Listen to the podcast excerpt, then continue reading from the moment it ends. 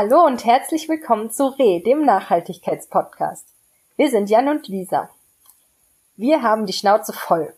So betitelt der WWF aktuelle Werbeplakate, die einen Delfin mit der Schnauze voller Plastikmüll zeigen.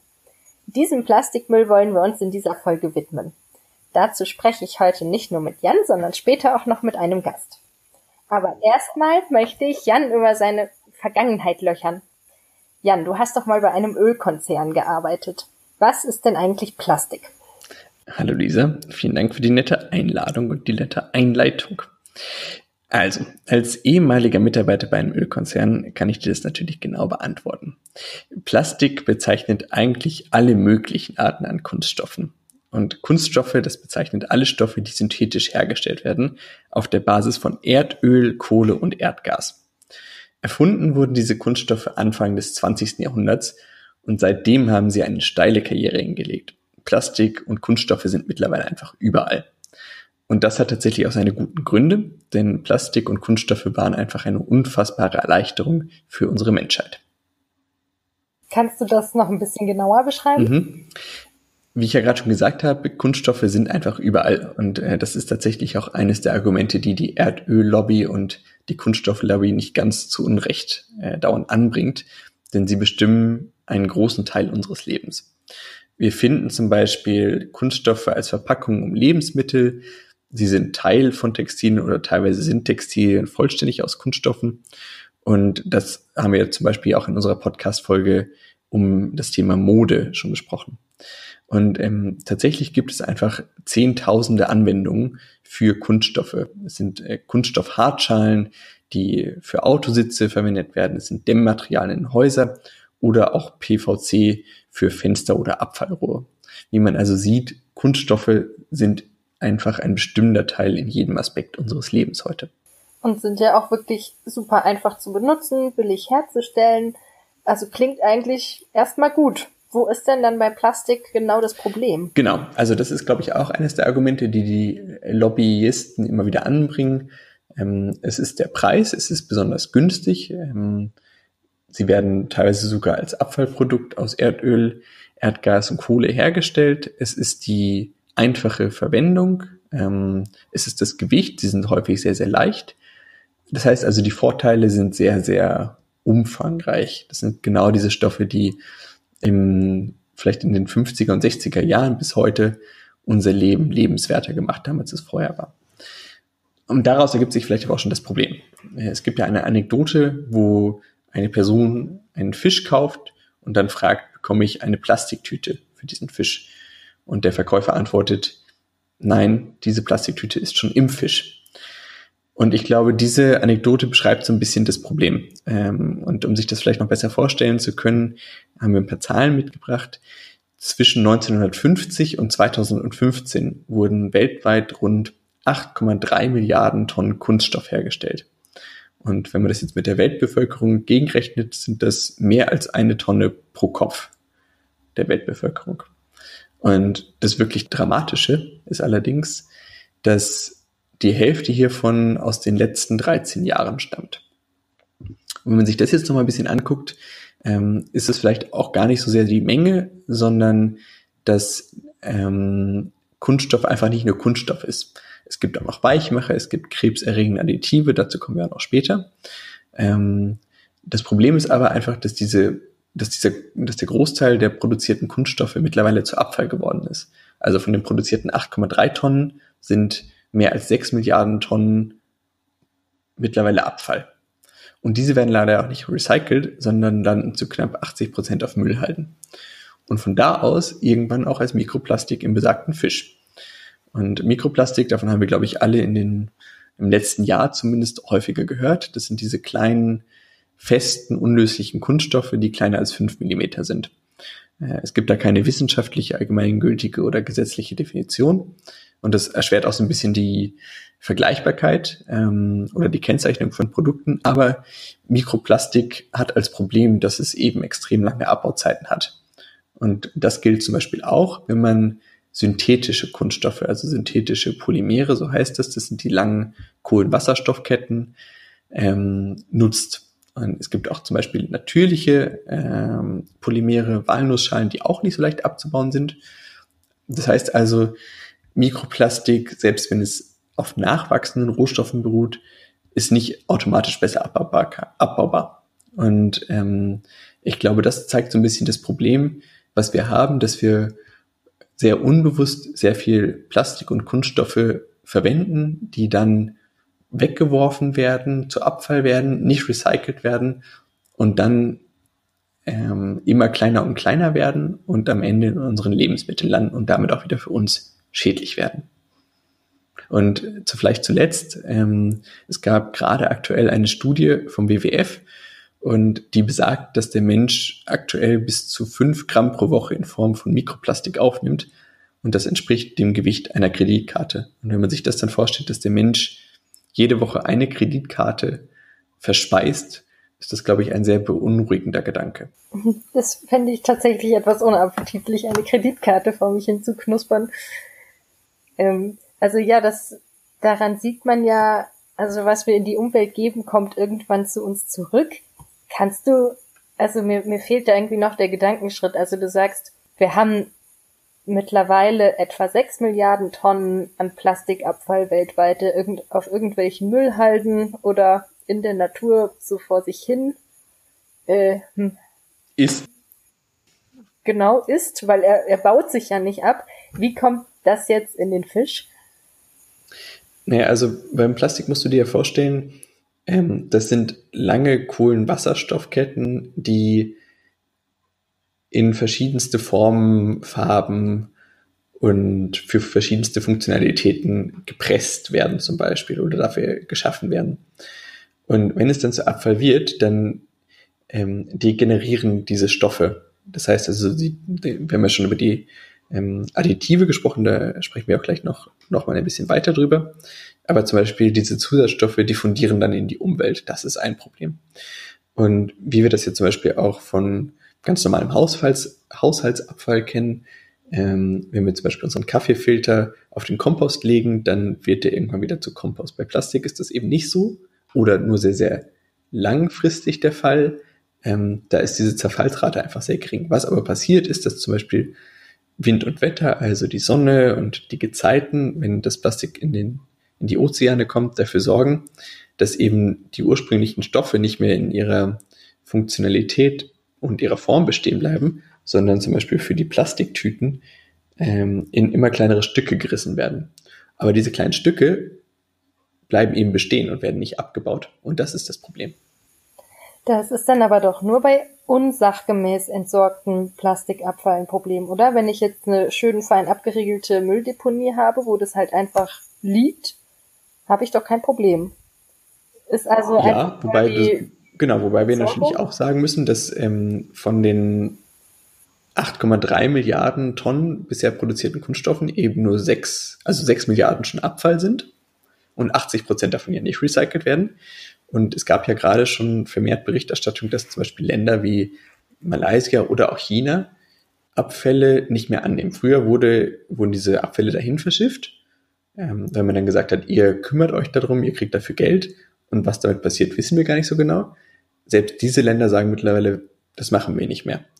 Und wenn diese Länder sagen, wir machen das nicht mehr, kann man davon ausgehen, dass zumindest der sachgemäße Umgang mit diesen Abfällen nicht unseren Standards entsprechen wird. Und wir alle kennen, glaube ich, auch diese Bilder und diese Reportagen von den riesigen schwimmenden Plastikinseln in den Ozeanen, ähm, was also auch dafür ein Zeichen ist, dass das Plastik nicht wie du sagst, ordnungsgemäß auf Deponien entsorgt wird, wo man dann auch immer noch über die Zusatzstoffe, die entweichen, äh, sprechen müsste. Oder verbrannt werden, was auch nicht gut ist. Aber sozusagen, selbst das wäre ein sachgemäßer Umgang, aber das passiert einfach nicht. Also wir sagen, wir müssen de facto mit der Realität umgehen, dass ein Großteil von Plastik einfach nicht ordnungsgemäß entsorgt wird, sondern halt einfach in der Umwelt landet.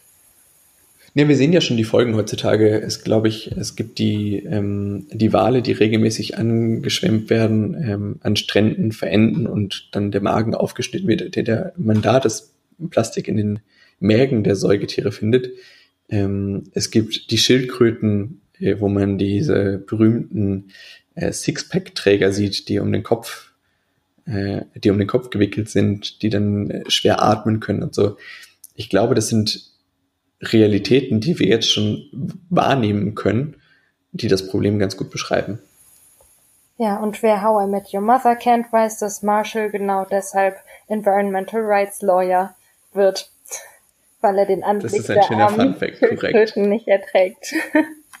korrekt. Ja. Vielleicht sollten wir aber jetzt abschließen, weil wir so viel über die Additive gesprochen haben, noch kurz sagen, was es mit denen eigentlich auf sich hat.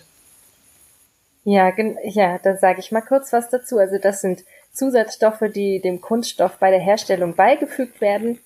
Und das Problem ist, dass die im Plastik nicht fest gebunden sind und entweichen können. Und manche davon sind leider auch nicht so förderlich für die Gesundheit. Das bekannteste Beispiel dürften Weichmacher sein. Die ähneln in ihrer Zusammensetzung Hormonen und können deshalb zum Beispiel die Fruchtbarkeit von Menschen beeinträchtigen. Beispiel hierfür aus PET-Flaschen entweicht mit der Zeit Acetaldehyd, das von der EU inzwischen auf die Liste der Substanzen mit äh, krebserregender Wirkung gesetzt wurde, also Verdacht auf krebserregende Wirkung. Ja, genaueres kann man zum Beispiel in der App ToxFox herausfinden. In dieser App kann man Produkte einscannen und erhält dann Informationen über verwendete gefährliche Zusatzstoffe. Genau, jetzt haben wir in dem ersten Teil unserer Podcast-Folge zumindest das Problem groß umriss, äh, grob umrissen. Und äh, ich, es ist uns, glaube ich, auch allen bewusst, ähm, Kunststoffe sind ein Problem, eben nicht nur Plastik. Wir wollen uns aber in dieser Folge auf Plastik und Verpackungen konzentrieren, weil ich glaube, dass hier zumindest das Potenzial für jeden Einzelnen liegt, tatsächlich einen Unterschied zu machen und diese auch signifikant zu reduzieren.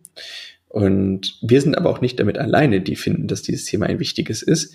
Es gibt auch andere, die diese Position unterstützen. Genau, es tut sich sehr viel beim Thema. Also zum Beispiel beim WWF äh, ist es gerade ziemlich groß auf der Agenda. Es gibt die aktuelle Studie, die erst vor ein paar Tagen rauskam. Ähm, die Plakate mit dem Delfin, der die Schnauze voll hat, haben wahrscheinlich schon viele gesehen. Die Böll Stiftung hat gerade einen Plastikatlas herausgegeben und ist zuversichtlich, dass das Thema noch nie so hoch auf der politischen Agenda stand. Und dann tritt jetzt demnächst auch noch die EU-Richtlinie zum Einwegplastikverbot in Kraft. Die wurde vom EU-Parlament schon im Mai verabschiedet und beruhte auf der Erkenntnis, dass circa 80 Prozent des an Stränden gefundenen Mülls von nur ganz wenigen Produkten stammt. Und diese Produkte werden nun teilweise verboten oder einer Herstellerverantwortung unterzogen. Und auf der Verbotsliste stehen zum Beispiel Plastikbesteck, Plastikstrohhalme und diese Stifte, mit denen man Luftballons so aufspießen kann. Also das war für mich eine neue Erkenntnis, dass die so weit verbreitet sind, dass sie es in diese Richtlinie verschaffen, weil sie einfach so viel an Stränden rumliegen. Ja, sie scheinen dann tatsächlich ein Problem zu sein. Ja. Also daneben gibt es dann die Herstellerverantwortung, die geht einen anderen Ansatz. Ähm, wir haben das Ganze schon bei Verpackungen. Hier ist das besser bekannt unter dem gelben Sack oder dem grünen Punkt. Äh, ein in der Praxis sehr komplexes System, das aber auf einer einfachen Überlegung beruht. Wer eine Verpackung in den Verkehr bringt, ist verantwortlich dafür, sie nach ihrem Lebensende auch wieder einzusammeln und so sicherzustellen, dass sie ordnungsgemäß entsorgt wird und eben nicht im Park oder im Meer landet. Und genau das macht man jetzt auch mit äh, weiteren Plastikprodukten, zum Beispiel diese feuchten Taschentücher oder auch Zigarettenfilter. Das war mir selber vorher auch noch nicht so klar, aber Zigarettenfilter enthalten eben auch Kunststoffe. Kippe auf dem Boden ausdrücken und liegen lassen ist also tatsächlich problematisch, weil sich das Plastik dann auch super verbreiten kann. Und tatsächlich sind ja nicht nur Plastikbesteck und Strohhalme verboten, sondern auch die berühmt-berüchtigten Styropor-Essensverpackungen, die man zum Beispiel von Lieferdiensten kennt. Und das bringt mich tatsächlich endlich zu unserem Gast, denn wir sprechen heute mit Celine von Biolutions. Hallo Celine. Hallo Jan, hallo Lisa. Danke für die Einladung. Sehr gerne. Wir freuen uns, dass du da bist. Bevor wir tiefer in das Thema nochmal mit dir einsteigen, vielleicht kannst du einfach mal erklären, was für Produkte ihr verkauft und herstellt, um zu sagen, was das für eine Relevanz beim Thema Plastikverminderung hat. Gerne. Also ähm, vielleicht einmal ganz kurz zur Firma. Wir sind ein deutsches Startup, ähm, was aber derzeit ausschließlich in Indien produziert. ähm, eben auch für den indischen Markt und wollen 2020 dann jetzt auch nach Deutschland kommen und in Deutschland für den deutschen Markt produzieren.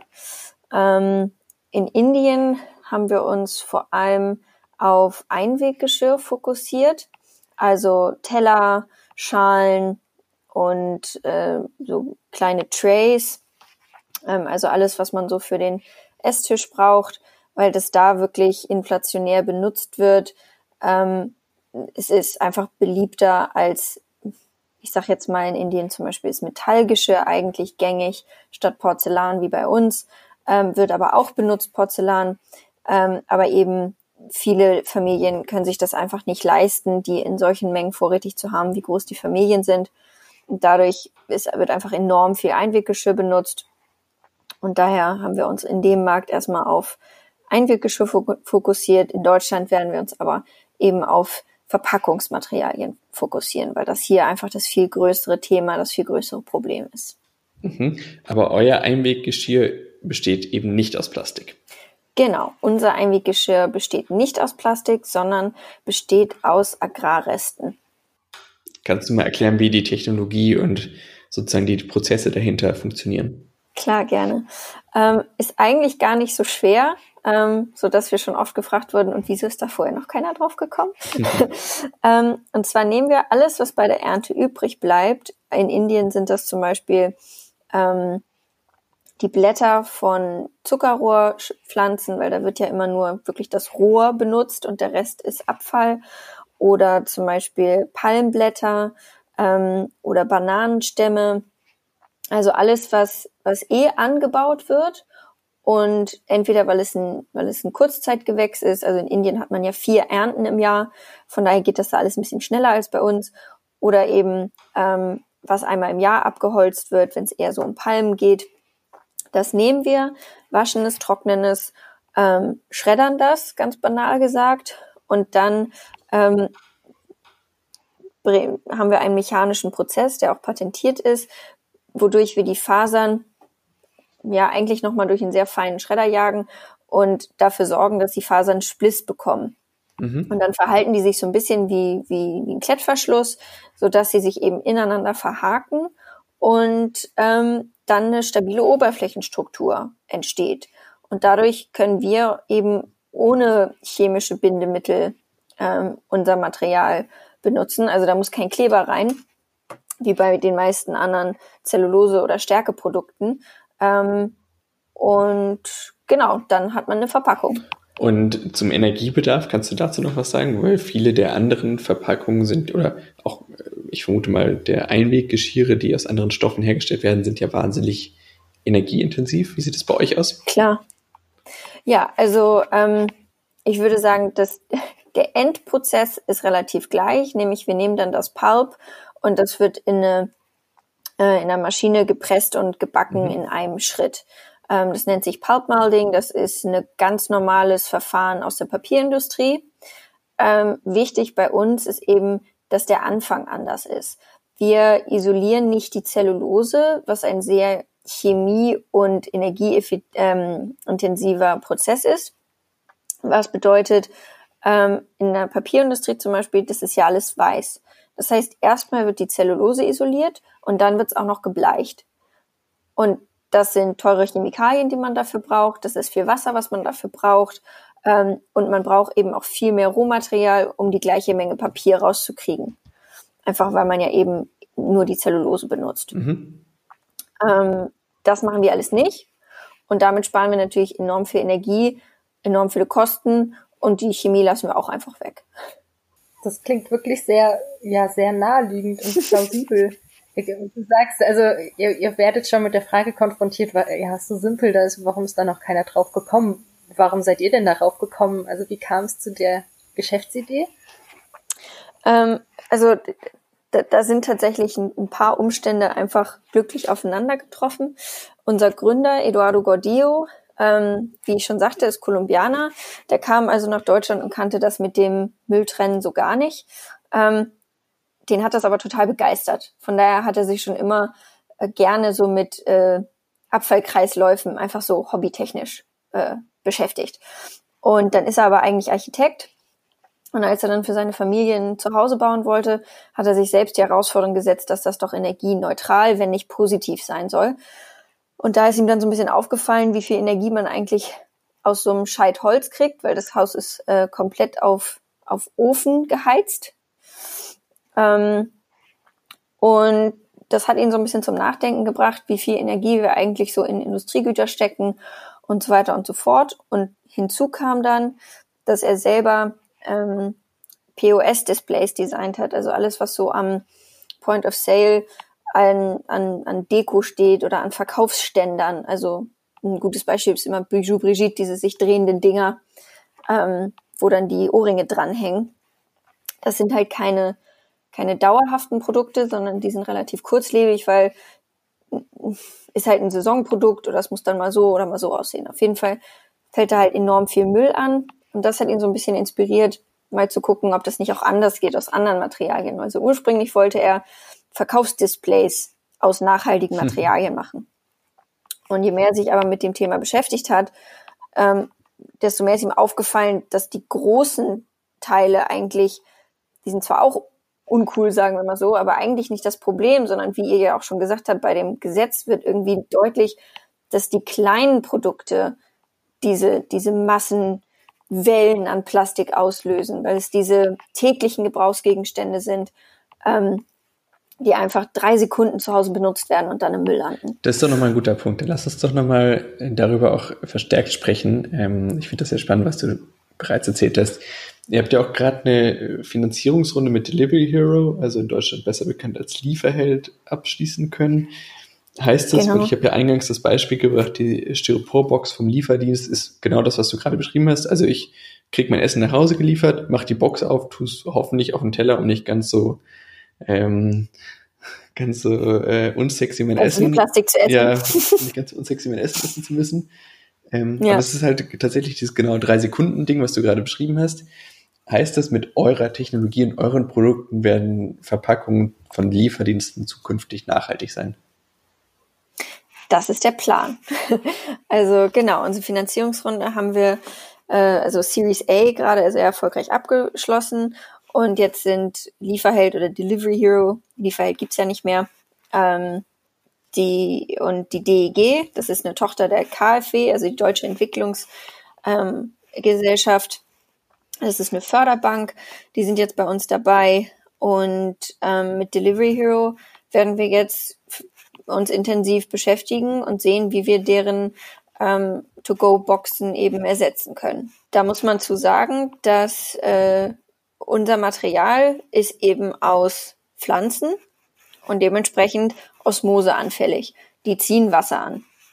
Von daher ähm, arbeiten wir eben jetzt gerade daran, herauszufinden, wie man am sinnvollsten und am umweltfreundlichsten unser Material ähm, eben zu einer ja zu, einer, zu, zu einem Produkt bekommt, was man eben länger als äh, drei Sekunden benutzen kann, weil es muss eben heißes Essen rein, es muss sicher transportieren, es muss äh, auch gut geschlossen werden können. Also das sind eine ganze Menge Herausforderungen, ähm, die, die, die die Latte höher legen als, ich sag mal, so ein Teller ähm, oder eine, eine LEH-Verpackung. Aber wir sind da dran und eine gute Option ist zum Beispiel, ähm, dass man mit äh, Bioplastik eine dünne Schicht draufzieht ähm, damit hätte man schon mal enorme Einsparungen, was die Menge an Plastik einfach angeht und könnte eben trotzdem zum Beispiel die Kompostierbarkeit sichern oder zumindest die Recycelbarkeit. Und das sind so die, die ja, Entwicklungsprojekte, die wir gerade verstärkt verfolgen. Da würde ich direkt gern mal was nachfragen. Also du sagst, es macht äh, macht das Produkt schon sehr viel haltbarer, wenn ich das nochmal mit Bioplastik überziehe. Aber soweit ich weiß, sind ja auch diese Bioplastik-Geschichten nicht so ganz unproblematisch, was die Kompostierbarkeit angeht. Also wenn ich jetzt auch so eine Essensverpackung von euch in den Busch werfen würde, wie lange würde die brauchen, bis sie kompostiert ist?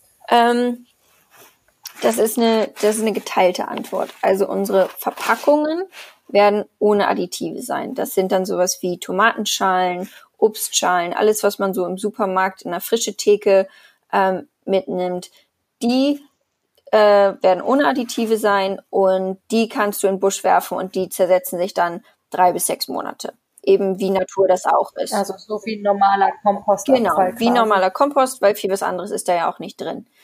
Ähm, bei Tellern müssen wir ähm, ganz ehrlich sagen, da sind ähm, eine ganz, ganz geringe Dosis Additive drin, um eben Wasser- und Ölresistenz in einer Naturfaser sicherzustellen. Diese Additive sind aber zum Beispiel total gängig, jetzt schon in der Papierindustrie. Ähm, das ist nichts Gefährliches. Das ist ähm, eben auch von uns besonders ausgewählt. Das sind, man will das immer nicht sagen, aber bedenkenlose Additive. Ähm, aber es behandelt das Produkt eben insofern, dass wir empfehlen, es nicht mehr zu kompostieren, sondern lieber zum Beispiel ins Papierrecycling zu werfen. Und da arbeiten wir auch gerade dran, ähm, dass wir da das Zertifikat bekommen, dass wir eben mit ins Papierrecycling dürfen. Von daher hat man immer noch eine sinnvolle Verwertung für den Teller. Ähm, und ganz abgesehen davon will man ja eigentlich den Leuten auch nicht abgewöhnen, dass sie Müll auch wirklich in den Müll werfen. Von daher haben, finden wir, das ist eine ganz gute Lösung. Da habe ich dann auch mal direkt eine Frage. Also es bleibt dabei, dass man Müll, Müll produziert und auch die Herstellung dieser Produkte verbraucht ja Ressourcen. Mhm. Ähm, aber genau da ist ja das Problem. Also ist das denn, ist das denn der richtige Ansatz? Ist es denn nicht eher, müssten wir nicht eher über eine Reduktion nachdenken? Also ist es überhaupt noch gerechtfertigt, weiter in die Produktion von Einwegprodukten und Verpackungen zu investieren? Mhm sollte unser Ziel sein, einfach Suffizienz dazu erreichen, einfach viel weniger von Einwegprodukten und Verpackungen zu verwenden? Absolut. Also ähm, die, da, da ist die, An die kurze Antwort ist ja. Die lange Antwort ist, wie, wie Jan vorhin schon erwähnt hat, wir müssen uns mit der Realität auseinandersetzen. Und ich sag mal so, in Deutschland, ähm, in der, in unserer wirklich westlichen Gesellschaft ist das wesentlich einfacher zu erreichen als in manchem anderen Land. In Deutschland, glaube ich, könnten wir in den nächsten Jahren die Leute dazu erziehen, dass sie eben sowas wie ähm, Bioplastik oder zumindest BPA-freies Plastik ähm, Geschirr haben, so Campinggeschirr mäßig, was man dann eben immer mit zum äh, zum Picknick im Park nimmt, weil es ist leichter als Porzellan, man will ja auch nichts, das kaputt geht und so, das immer wieder abwäscht und dann hat man irgendwann eine, eine bessere ähm, CO2-Bilanz, als wenn man jedes Mal Einweggeschirr benutzen würde. Es gibt aber eben Länder, wo einfach ähm, das Geld dafür fehlt, diese, diese Einmalinvestition zu machen, wie zum Beispiel in Indien. Plus ähm, einfach auch die Gewohnheiten von Menschen zu, zu ändern, ist, ist enorm schwer, egal wo man ist. Und in der Gesellschaft, wo Streetfood zur Kultur gehört, den Leuten dazu erzählen, dass es kein Einweggeschirr mehr gibt, ist noch mal schwerer. Da würde ich gerne noch mal einhaken, ähm, ähm, ja. so am ganzen Punkt Indien, weil du hast ja beschrieben, ähm, wie euer Gründer aus Kolumbien nach Deutschland gekommen ist. Ähm, ja. Aber trotzdem lasst ihr ja momentan noch in Indien produzieren. Vielleicht kannst du einfach nochmal erläutern, warum das genau da ist und langfristig glaube ich, du hast es vorhin schon erwähnt, dass ihr ja auch in Deutschland produzieren lassen wollt. Ähm, genau. Weil mir stellt sich so ein bisschen die Frage, wenn ihr weiterhin in Indien produzieren lassen würdet, dann wäre es ja zumindest die Frage, wie, denn, wie nachhaltig das denn wäre, die Verpackungen zum Beispiel von Indien nach Europa zu transportieren. Und gleichzeitig auch regelmäßig dahin zu reisen, weil das gehört ja sicherlich dazu. Gut, also ersteres machen wir nicht. ähm, wir, wir produzieren in Indien gerade nur für den indischen mhm. Markt. Ähm, von daher werden wir auch in Indien weiter produzieren für den indischen Markt. Okay. Ähm, es wird wahrscheinlich so sein, dass wir zum Beispiel Warum habt ihr dann genau da angefangen? War das tatsächlich, weil einfach das Marktpotenzial wegen der aktuellen Kultur da so hoch war, dass ihr gesagt habt, das war am einfachsten mit den auch viel besprochenen äh, Erntesaisons, die es pro Jahr in Indien gibt. Das ist einfach sozusagen genau, der also es, es gab einfach es gab einfach eine Mischung aus optimalen Bedingungen. Also einerseits ist es ein riesen Agrarland, wie du schon gesagt hast, die Rohmaterialien waren einfach vorhanden. Dann ähm, gab es tatsächlich schon 2016 ein Verbot in Karnataka, der Bundesstaat, in dem wir auch unsere Fabrik haben, für Einwegplastik oder für viel Einwegplastik. Ähm, das heißt, die sozial, das soziale Bewusstsein ist da tatsächlich schon weiter gewesen für das Müllproblem als bei uns, weil es auch viel akuter mhm. war. Die Leute wussten einfach nicht mehr hin, wohin mit ihrem Müll. Ähm, ich glaube, wir haben alle schon mal diese Gruselbilder gesehen, wo irgendwie Flüsse und Ufer komplett zugemüllt sind, dass man das Wasser gar nicht mehr sieht. Ähm, nur vielleicht als kleines Beispiel, in Bangalore haben regelmäßig die Seen gebrannt, weil die so verunreinigt waren mit allem möglichen Müll und Abwässern, die nicht gefiltert waren. Also das waren wirklich prekäre Umstände. Und dementsprechend war das Erwachen genauso prekär, dass sie nach Lösungen gesucht haben und dann eben auch radikale Ansätze verfolgt haben, wie zum Beispiel von heute auf morgen ähm, ein Weg to go und so weiter zu verbieten, ohne Alternativen wirklich voll, fertig zu haben. Okay, verstanden. Daher Aber dann trotzdem nochmal die Frage, ähm, ja. wenn ihr als deutsches Unternehmen in Indien für den indischen Markt zwar produzieren lässt, dann seid ihr immer noch zumindest so weit weg. Wie handhabt ihr das mit dem Reisen? Ähm, also erstmal haben wir Biolutions India gegründet und wir haben lokale ähm, einen CEO, der die Fabrik leitet. Wir haben lokale Experten. Ähm, natürlich waren wir am Anfang äh, da, als die Technik eingebaut wurde, um eben die Kompetenz weiterzugeben. Aber äh, Ziel ist es, dass sich der Standort Indien autonom führt. Und ich sag mal so, heute kann man viel über, über, über Skype, über das Telefon machen. Natürlich kommt man ganz ohne Besuche nicht aus, da sind wir ehrlich. Ähm, aber es ist nicht so, als würde da regelmäßig äh, alle zwei Monate einer hinfliegen, um irgendwie einen Report oder den, den Status abzufragen. So ist es dann nicht. Sehr spannend, vielen Dank. Ähm, vielleicht können wir einfach zum Ende, weil auch so ein Blick auf die Zeit ist mein Lieblingssatz in diesem Podcast. Ähm, vielleicht können wir dann tatsächlich nochmal abschließend darauf schauen, was jeder Einzelne gegen den Verpackungswahn und den, damit auch gegen den Kunststoffmarkt tun kann. Wir haben jetzt ja so, wir haben uns das Problem angeguckt, wir haben uns mit Biolutions eine, glaube ich, sehr spannende Lösung angeguckt, wie das Problem langfristig auch gelöst werden kann. Äh, es gibt ja aber schon heute verschiedene Alternativen. Und äh, fangen wir vielleicht einfach mit der ersten an, nämlich mit der Idee, tatsächlich komplett auf Plastik zu verzichten. Und vielleicht, Celine, kannst du mal deine, äh, deine Gedanken dazu äußern? Ähm, also ich, ich denke, als, als Einstellung sollten wir das alle verfolgen. Ich glaube aber auch, dass also wenn ich jetzt wirklich ehrlich bin, ich glaube nicht, dass es kommen wird. Ich glaube nicht, dass wir es erreichen können.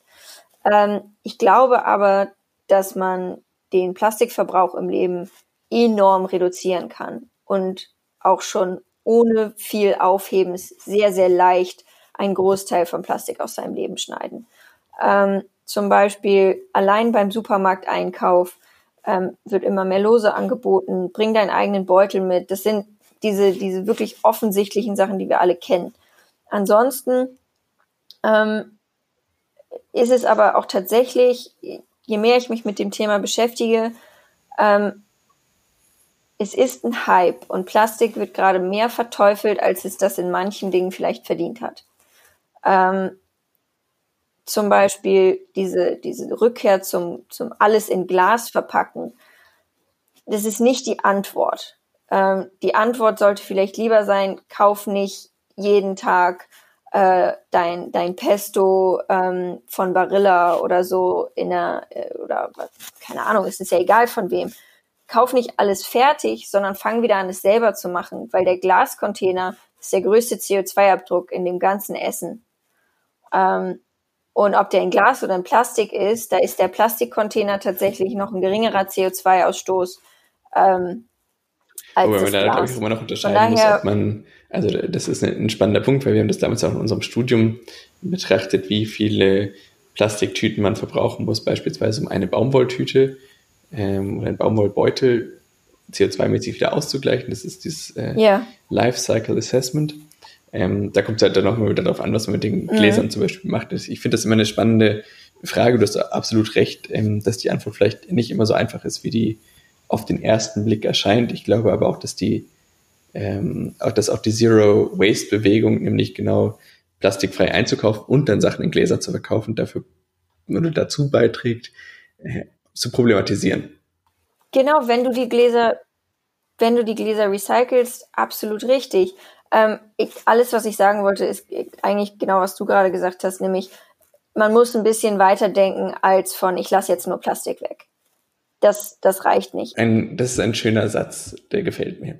Lisa, wie siehst du das? Ja, ich bin da auch komplett bei dir, Celine. Also ich finde es auch problematisch, wenn man zum Beispiel auf Papiertüten so. einfach umstellt statt auf Plastiktüten, weil Lifecycle Assessment, die sind viel ressourcenintensiver in der Herstellung, verbrauchen zum Beispiel mehr Wasser und haben auch Zusatzstoffe, die nicht so leicht abbaubar sind. Wenn ich also nur einmal eine Tüte benutze und sie dann wegwerfe, ist vielleicht Plastik gar nicht so der schlechteste Ansatz. Und ansonsten ähm, denke ich auch, kann man sich viel Inspiration holen. Ähm, es ist sehr einfach, sehr viel zu reduzieren, wenn man es auch nicht auf ja. Null schafft. Und man kann, also es gibt jede Menge Bücher zum Thema, wie man besser ohne Plastik leben kann. Zum Beispiel Plastikfreie Zone heißt eins, in der eine Familienmutter beschreibt, wie ihre Familie es schafft, fast ohne Kunststoffe auszukommen. Und auch unter dem Stichwort Zero Waste Bewegung kann man sich viel Inspiration holen. Und da sind tatsächlich einfach ganz, ganz viele Standardtipps dabei. Also ich war wirklich fast ein bisschen enttäuscht, als ich mir äh, auf der Seite Utopia die Grundtipps für ein Leben ohne Abfall durchgelesen habe. Denn da war überhaupt keine neue Erkenntnis dabei. Ja. Und das ist halt auch irgendwie das Schöne. Es ist total einfach anzufangen indem man diese Standardtipps einfach mal durchzieht und vielleicht einfach mal konsequent den guten alten Jutebeutel mit sich rumschleppt, falls man spontan mal was einkaufen geht. Und das wird ja auch wirklich umso bedeutender, seit Plastiktüten nicht nur im Supermarkt, sondern überall Geld kosten. Und tatsächlich ja sogar bald die dünnen, durchsichtigen Plastiktüten bei Aldi mit äh, einem symbolischen Cent pro Stück nicht mehr kostenlos sind. Der Jutebeutel ist sowieso mein, mein Lieblingsbeispiel immer in dieser Argumentation, dass die Jutebeutel ähm, ja jetzt immer angeprangert werden von wegen, wie, wie ressourcenintensiv die denn wären, worauf ich mir immer nur denke, ja, wenn man, wenn man argumentiert, dass der Jutebeutel jedes Mal neu gekauft wird, schon, aber also ich habe bestimmt 30 Jutebeutel bei mir und habe noch nie für einen bezahlt. Von daher ich weiß nicht, wie viele Leute sich wirklich noch neue Jutebeutel kaufen müssen oder einfach mal in ihren Schrank gucken. Da ist bestimmt schon einer.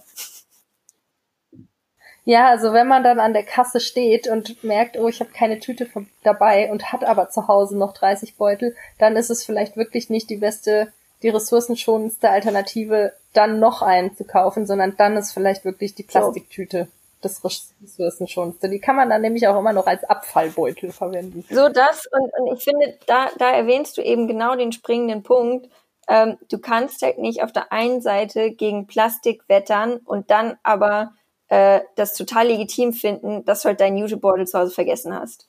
Wir müssen unsere Gewohnheiten ändern. Es muss normal werden, du nimmst deine Schlüssel mit, du nimmst deinen Beutel mit.